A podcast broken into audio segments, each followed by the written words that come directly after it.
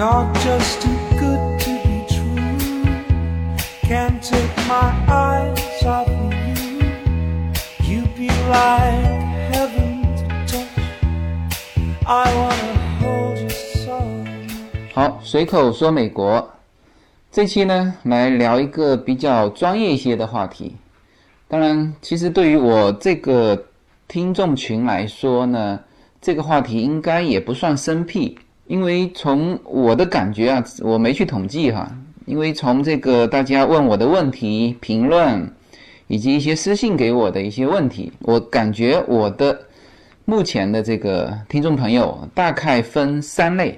第一类呢，就是和美国移民有关的人群，一种是正在移民的途中，一种是准备考虑移民，还有一种就是子女啊，或者是今后计划移民的这一部分朋友啊，这是一类人，这一类人大概占到三分之一吧。第二类呢，就是就是到美国来旅游的，想过来的，还有就是已经来过的。包括我在洛杉矶这边呢，在微博里面发的一些去哪里吃啊、去哪里玩啊这些照片，我看他们都很熟，就是已经到过美国的这一类人呢，可能也占三分之一。那第三类呢，就是对美国其实是不了解，但是蛮想了解的啊，但是呢又确实是不了解。我看他们问的很多问题，就是是我第一次到美国的时候也觉得一些很奇怪的一些问题。啊，当然有些问题我到现在为止也还没有搞明白哈。比如说有人问我，哎，你说一说这个美国流浪汉的问题。我这个问题其实到目前为止没搞懂，因为就我了解的美国的福利制度的话，哈，你但凡有一个身份，只要不是黑在这里的，以美国现在的这个穷人福利。那是覆盖的非常好的，那不至于去做这种无家可归的流浪汉，因为这边的福利局呃，甚至可以提供到，就是如你如果无家可归的话，你说我无家可归，他立刻就可以帮你安排这边的一些住所啊，然后提供一些现金券啊、食品券啊这些，就是不至于到这个当趟的街边去打帐篷，像类似这些问题，回头呢，我我好好了解一下。这个虽然说第一次到美国就有这个问题，但是到现在为止也还没搞懂啊。那反正这是一类人啊。大概我的听众朋友呢，大概就是分这三类。然后这一期的话题就是聊这个投资移民里面一个比较具体的，又是非常重要的一个话题。当然，这个话题呢，我觉得现在比较有把握来回答大家。当然，其实我当时。过来的时候也是一知半解啊，眼睛一闭啊，听一个朋友的就过来了。呃，运气比较好，就是没有落到那个被淘汰的少数人当中。那么我先给大家看一组数据吧。呃，我们知道做 EB 五投资移民的话呢，就是最重要的是两个申请表。第一个就是 I 五二六，就 I 五二六表是起到什么作用呢？就是这张表你如果申请通过的话，那么你就。你就拿到临时绿卡了，你就可以到美国来。然后所有的身份，它这个临时绿卡等于就是绿卡用了，所有的性质都不变，只是这个是有条件绿卡，又称叫临时绿卡。那么这张表格一三年、一四年的数据情况是什么样呢？就一三年批准数大概是四千四百五十九，拒绝是一千四百九十一，批准率是百分之。七十四点九，那么一四年批准数是五千三百一十四，拒绝数是五百八十八，那提高到百分之九十。那个整个两年来说，平均下来批准度是百分之八十二。这个说明什么情况呢？就是说整体来说，递交五二六表格的啊，有百分之八十二是批准的啊。我先说数据哈，回头我再说这个代表什么。第二张表就是 I 八二九八二九表格申请是什么意思呢？就是你到了美国之后，经过两年时间，你所投资的项目维系正常，你呢就可以递交一个八二九的表。八二九的表就直接通过的话，那就是直接给你到永久绿卡，那你就完成了整个一比五移民的一个全部过程。所以这两个表都非常重要。那么八二九的数据是是什么呢？一三年通过率是百分之九十三，一四年通过率是百分之九十一，啊，整个平均两年来说，通过率是百分之九十二点二七。那这个这个数据也是一个听众朋友，他问了我一个问了我一个蛮奇怪的问题，他说：“哎，他说这个听专家说哈，之前批准的 EB 五全部都是一百万的，五十万的至今没有批过一个。”我就顺手去美国移民局的网站把这两张表摘下来发给他，就是哎，国内现在对于这个。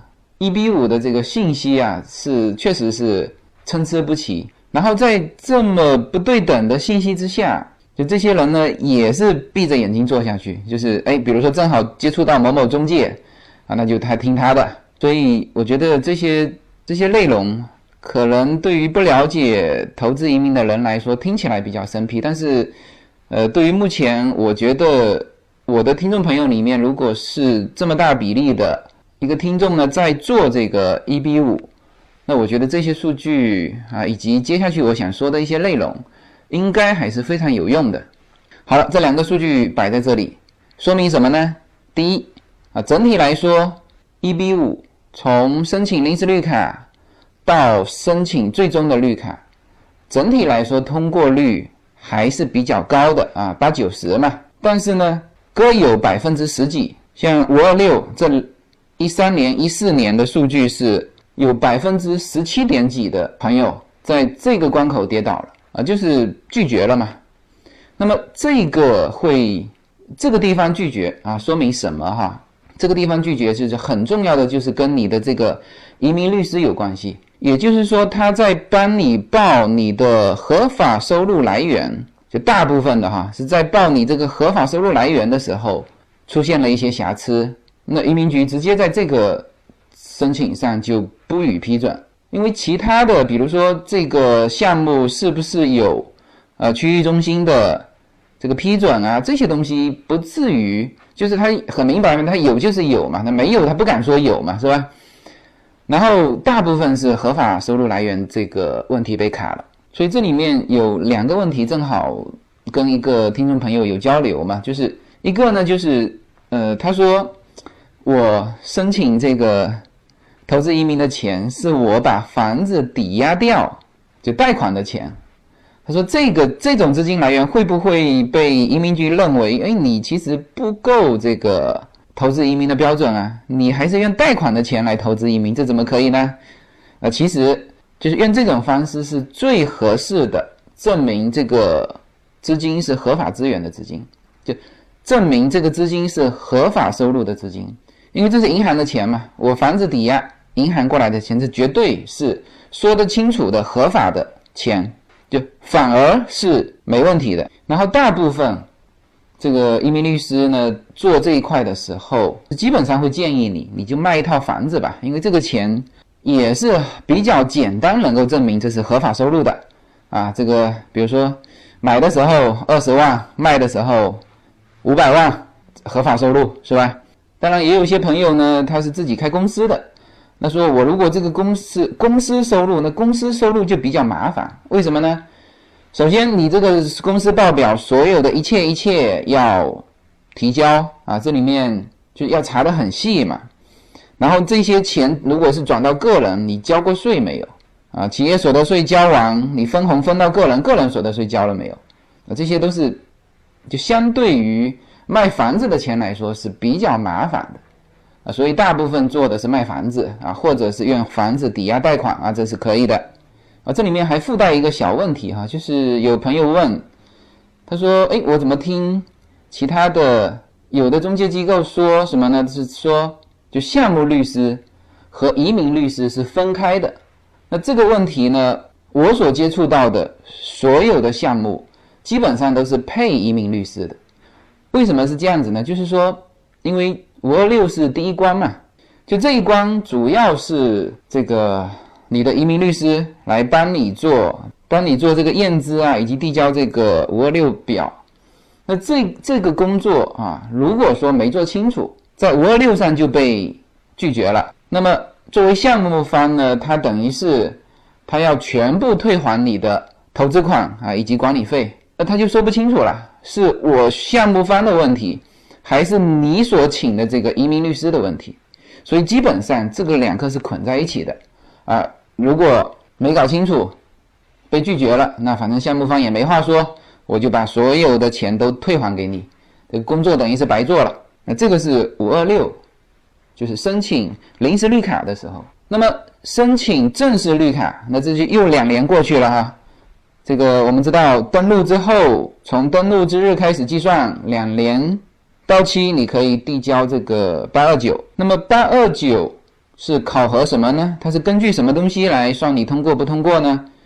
呃，就是根据这个你的项目了，那这这时候就得看项目方了，就是你投的这个项目，他是不是如期的开展了他的业务啊？房子盖房子的是不是盖好了啊？做运营的是不是他的销售额达到要求啊？所聘请的人数达到要求啊？这这里面还有一个这个小知识了，就是就是他这个聘请的人数跟销售额是有巨大关系的。就是不是我们理解的说一个一个人头去点哈，不是的，它就是你比如说建筑，你总投入两千万，那你如果建筑的总投入两千万全完成了，房子都盖起来了，那么它所分配的这个人工数，那它就按照这个算进去了，它不会去跟你去点这个人头，那基本上也是看你完工程度了。那那当然有一些盖酒店的，他比如说我百分之五十是酒店今后的收入。那你就得看酒店今后的收入是什么样，来确认你所就来反推你的就业人数，你的就业人数有没有达到这个？那这个是这两张表格的一个说明。那么通过这两张表格，就大家大致有一个概念，就是现在做一比五，整体上来说还是八九十是靠谱的啊，就是也不像这个有些极端的说法说啊，这个一比五。钱出去都是很有风险的啊，这里面有没有风险？就也有这个被拒绝的，这就是风险。但是你如果第一关被拒绝，也就是说在在五二六这一关被拒绝的话，那你的这个资金因为它动不了嘛，你的资金打入指定账户，在你通过五二六之前，它基本上动不了的。所以说这个你资金还是安全的。那么最有风险的就是八二九这里，就是说你都到美国来了。在那边生活两年了，如果说你这个项目没做起来还了，那这下是有风险。首先，投资款你可能得费一点心思去拿。第二呢，你的这个永久绿卡，那当然到到这里大家看数据，就是通过一三年、一四年的数据看，那就是只有百分之十。那我估计哈，就是就是目前炒的比较沸沸扬扬的那几个主要的呃比较大型的那几个一比五的项目。啊我估计这个百分之十的数据都出具那里啊，这个是一个大致的概念哈，就是整体来说，一比五还是目前为止正正规规的能够就正正规规的能够移民到美国的一种啊相对来说比较保险的方式。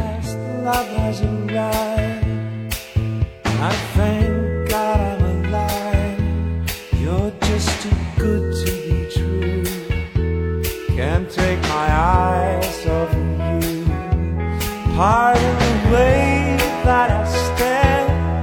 There's nothing else to compare. The sight of you leaves me weak. There are no words left to speak. But if you feel like I feel, please let me know that it's real. You're just too good to be true. 那虽然说这个风险度 很小，但是呢，我们还是要选择一个靠谱的项目。就是说，这个项目非常重要。所以我们在一开始接触这个一比五的时候，我们该怎么选择我们的项目？因为现在项目很多，特别是国内的中介，他们现在手头的各种项目大大小小非常多。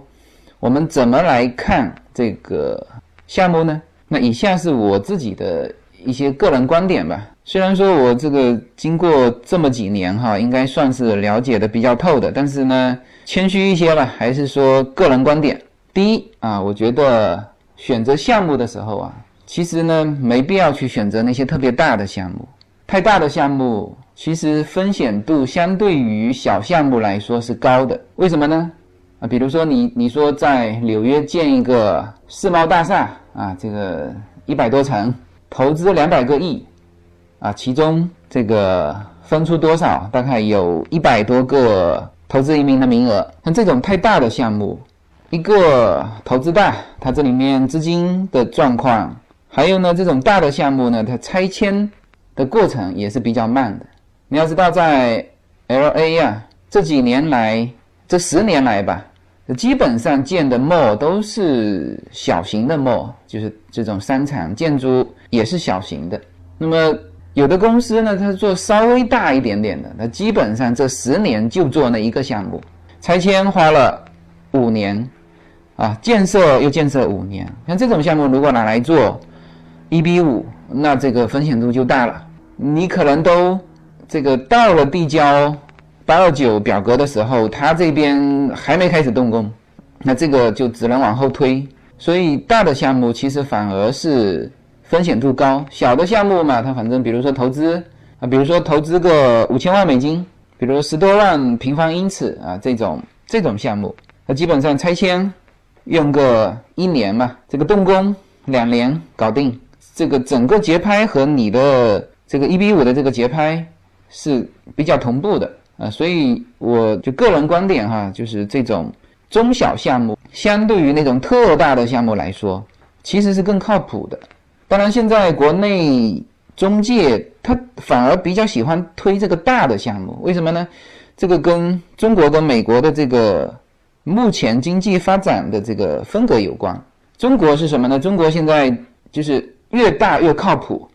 你说我翻修这个天安门广场，那肯定靠谱嘛？这个全国人民众目睽睽。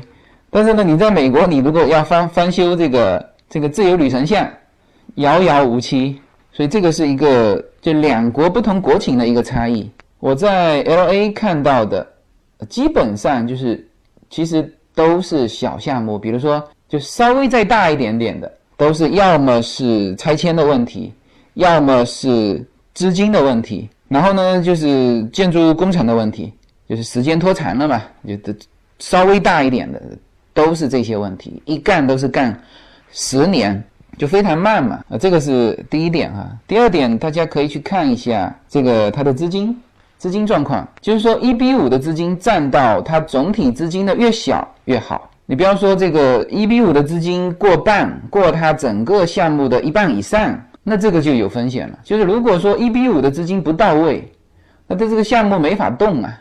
然后呢，啊，比如说你看它整个盘子啊，比如说整个盘子五千万，两千五百万是自有资金。它基本上都要有一部分自有资金，因为它买地需要钱嘛，土地价值它这个要提早好久就买下去了。然后呢，剩下的是一比五的钱，还有银行贷款，最好最好是一比五的钱和银行贷款之间是互相覆盖的。什么意思呢？就是说，比如说我自有资金两千五百万，我银行那边已经贷了。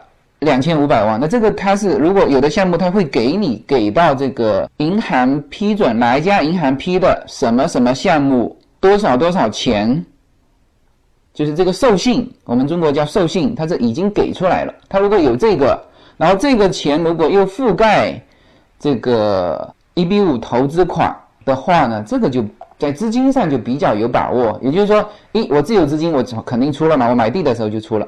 第二。我要么一比五的钱如果全部到位，那我就不需要银行贷款。那作为开发方的话，我就省了这个银行贷款的钱嘛，是不是？反正花你这个一比五投资投资人的钱，就是基本不要利息。那那有一些也给利息啊，给个零点五的利息。那如果一比五的钱没到位啊，就是到位多少？比如说到位一半，我剩下的银行贷款授信在那里嘛，我直接贷过来，这个项目也就。顺顺利利做下去，那这个是第二块，就是看它的资金构成。第三个当然就是看它最重要的几个批准文书了，一个就是区域中心的，这个基本都有。那第二呢，就是 TEA 的，叫做目标就业区，就是美国经济发展局颁发的一个文书。就这两个合起来，那就是说这个这个 EB 五的批准文书就算齐备了。然后呢，嗯，第四点是看什么呢？就是说大家都会问到一个问题，那就是说我钱投进去完，你怎么保证我的这个钱不被挪为他用，能够保证这个项目顺利进行？就这个是很多人很多投资者在就是会问到的一个问题。那很多项目方都会告诉我，哎，这个我我财力雄厚啊，这个我这个钱肯定会用到，他这都是这样肯定。最好有一个什么呢？最好有一个，就是他是不是有第三方审计？这个这个公司，那么在美国这边就是比较靠谱的啊，或者说比较权威的第三方审计，就是美国证监会的审计啊，有的有一些。公司它就就本来就比较规范嘛，然后它会有去这个美国证监会 SEC 去注册备案，就这个公司，然后呢每年这个证监会会派一堆人进到公司来查账。那中国证监会是只负责监管中国的上市公司，那美国证监会是除了上市公司之外，有一些你企业自动提出来的，你还要交钱啊，这个他进来查，因为。他公司为什么要做这个呢？因为美国的公司比中国的公司就是成熟，有一些股东啊，他需要这个，就是说我也没法跟着你这个公司看，你索性给我请一个权威的第三方审计啊，就是有些股东提出来的。那么如果说这个公司和这个项目它有这些方面的第三方审计，那基本上可以保证什么呢？钱是可以投到这个项目去运作的。当然，当然，这个是不能保证盈利了，这个不能保证说不亏损，只能保证说这个钱是没有挪为他用，是肯定进到这里面去用的。就这几点是我自己归纳总结的比较重要的看项目的一些点。就是我们经常看到很多项目都是冠冕堂皇的一些东西啊，照片啊多么恢宏啊，这个建筑多棒啊，这个设计图画的非常好，呃，这些都不是看点。看点就是我刚才说的这几个：第一，项目不要太大；第二，资金要资金的结构要合理啊，最好一比五的钱能够被这个银行授信已经 cover 掉了，就双保险嘛。然后呢，就是主要的这些文书啊，可以看一看，就是文书所对应的那个人啊，那个区域中心是不是你看的这个区域中心？你要详细去看它里面的英文。啊，甚至项目方的那个人是不是那个人啊？这些都要看。那还有就是第三方审计啊，这个最好是有。那剩下的看什么呢？那就是就看各种团队啦，啊，开发团队、建造团队、设计团队，还有金融团队。金融团队呢，就是就是保障这个资金啊能够到位，它有这个有有银行贷款嘛，它肯定要聘请这些金融团队来。还有就是很重要的就是律师团队。这个律师是不是在 EB 五这块领域有丰富的经验啊？其实你到 LA 一问，哪些律师、哪些律师事务所是专门做 EB 五的，一问也很清楚，就那几个。然后我看的大部分的，我看的一些觉得不错的项目，也就是那一两个律师事务所，都很清楚。这些是看点了，就是。就是你收到这个项目介绍的时候，啊，最重要的是看这些东西，不要去看说这个设计有多漂亮啊，这个这个跟你吹牛吹的有多大呀，这些其实跟你没啥关系。没有什么能够阻挡你对自由的向往。人生是一段非常奇妙的旅程，我们常常不知道下一站会是怎样的风景。每个人的人生之旅都是完全不同的体验，经历过的无论起伏，无论得失，都是自己最珍贵的印记。大家好，这里是随口说美国，我是无限自由。大家现在除了可以收听我的音频节目之外，还可以登录我的微信公众号。呃，我公众号的名字是无限空间，大家可以在。公众号中搜寻“无限空间”，然后呢，看到一个高高跳起的背影，那个就是我。也可以直接输入我公众号的号码，大写的 L 一二零一零零一一五，这样就可以找到我。那么在这个公众号中呢，有我曾经行走世界的一些照片啊，也有我自己的一些个人的感想，当然也有与随口说美国相关的很多的照片。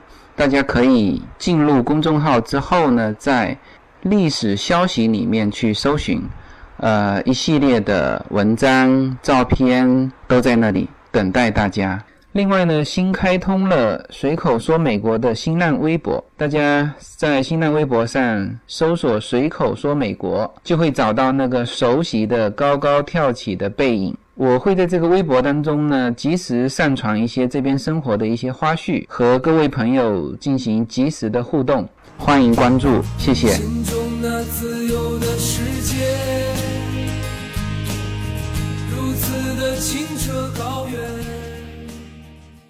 然后刚才说的是这个怎么看一比五投资移民的项目书。那么对于选项目，我最后还有几个建议啦。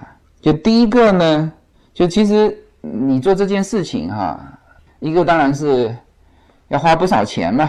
这个虽然说五十万投资款，你最后是五年之后可以拿回去，呃，但是呢，这这一段时间之内你也得。把这个钱投出去嘛，也是一个投资风险，所以啊，还是要慎重。而且呢，这个不仅是投钱的问题，你这个全家的精力啊，这四五年吧，这种全家的时间、精力，以及一些生活区域的一些变化啊，甚至会工作啊这些，你确实是一个很重要的，对于家庭来说是一件大事。所以我觉得哈。不要太着急，就是不要说啊，一看到一个项目就立刻做决定。你多看几家，然后呢，我针对目前就一比五的投资者经常犯的一些毛病，我建议三点吧。第一呢，就不要看文书，最好最好飞到现场来看。很多人就是听硬听中介的这个介绍，我觉得很靠谱。你既然要做这种重大投资，啊，你还是跑一趟，这个先去签美国的十年签证，啊，跑过来，甚至看几趟，跑过来看什么呢？你就是要跟这个项目方去接触，现场看项目，最好能够接触到这个开发商，也就是那个区域中心批准的那个人。啊，英文里面写着啊某某某某区域中心某某人，他会批到一个个人。你如果你如果能够接触到这个人，啊，跟他去交流整个项目的他的把握度啊，这个就是考察项目嘛，这个就比较踏实了。那甚至呢，去看一些他开之前做的一些项目，有一些开发商他他即使之前没有去开放一些呃一比五的项目参与进来，他也。开发过一些他的，呃，不带一比五的项目嘛，你就可以去看一些他的项目，那，这些你你可以叫他提供啊，你做过哪一些哪一些项目啊，有一些文书嘛，你可以可以联系的起来啊，这个项目是不是他做的啊，或者是到现场啊看一下他之前盖的一些楼盘。第二呢，就是不要去贪图便宜啊，因为这个事情是很大的一个事情。呃，千万不要去贪图便宜。说，哎，你这个管理费多少啊？他说我这个管理费七万啊。这个另外一家多少啊？另外一家五万，那我做五万的。这个千万不敢这么想哈。就整体来说，我可以跟大家大致说一下，呃，比较标准的，呃，就是费用。就除了五十万投资款之外，正常来说是从五万到十二万不等的一个其他的费用。比如说五万管理费，这个是跑不掉的。还有两万块钱是什么呢？还有两万块钱是就是律师费和验资的费用。就是你你你你做这个五二六的时候，就是验资有一个八千美金，然后这一边的律师费有一个一万二美金啊，这个是现在的行情价哈。主要就是这这个钱，然后剩下的是交给这个移民局的钱，这就是手续费了。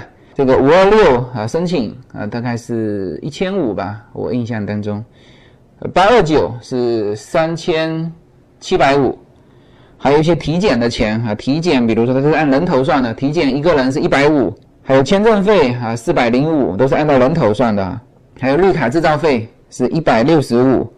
啊，剩下还有一些你自己准备的一些公证啊，一些一些这些，反正整体下来就差不多就是就是这些钱了，这是比较标准的。然后然后有没有管理费收的高一点的呢？也有，它管理费收的高不代表它这个项目不靠谱，但是呢，管理费收的低，我觉得就得就危险程度更高。他要告诉你，这个我们管理费只收一万块钱，我看你这个项目别做了。没没有这种项目的，就这个反而是风险更大。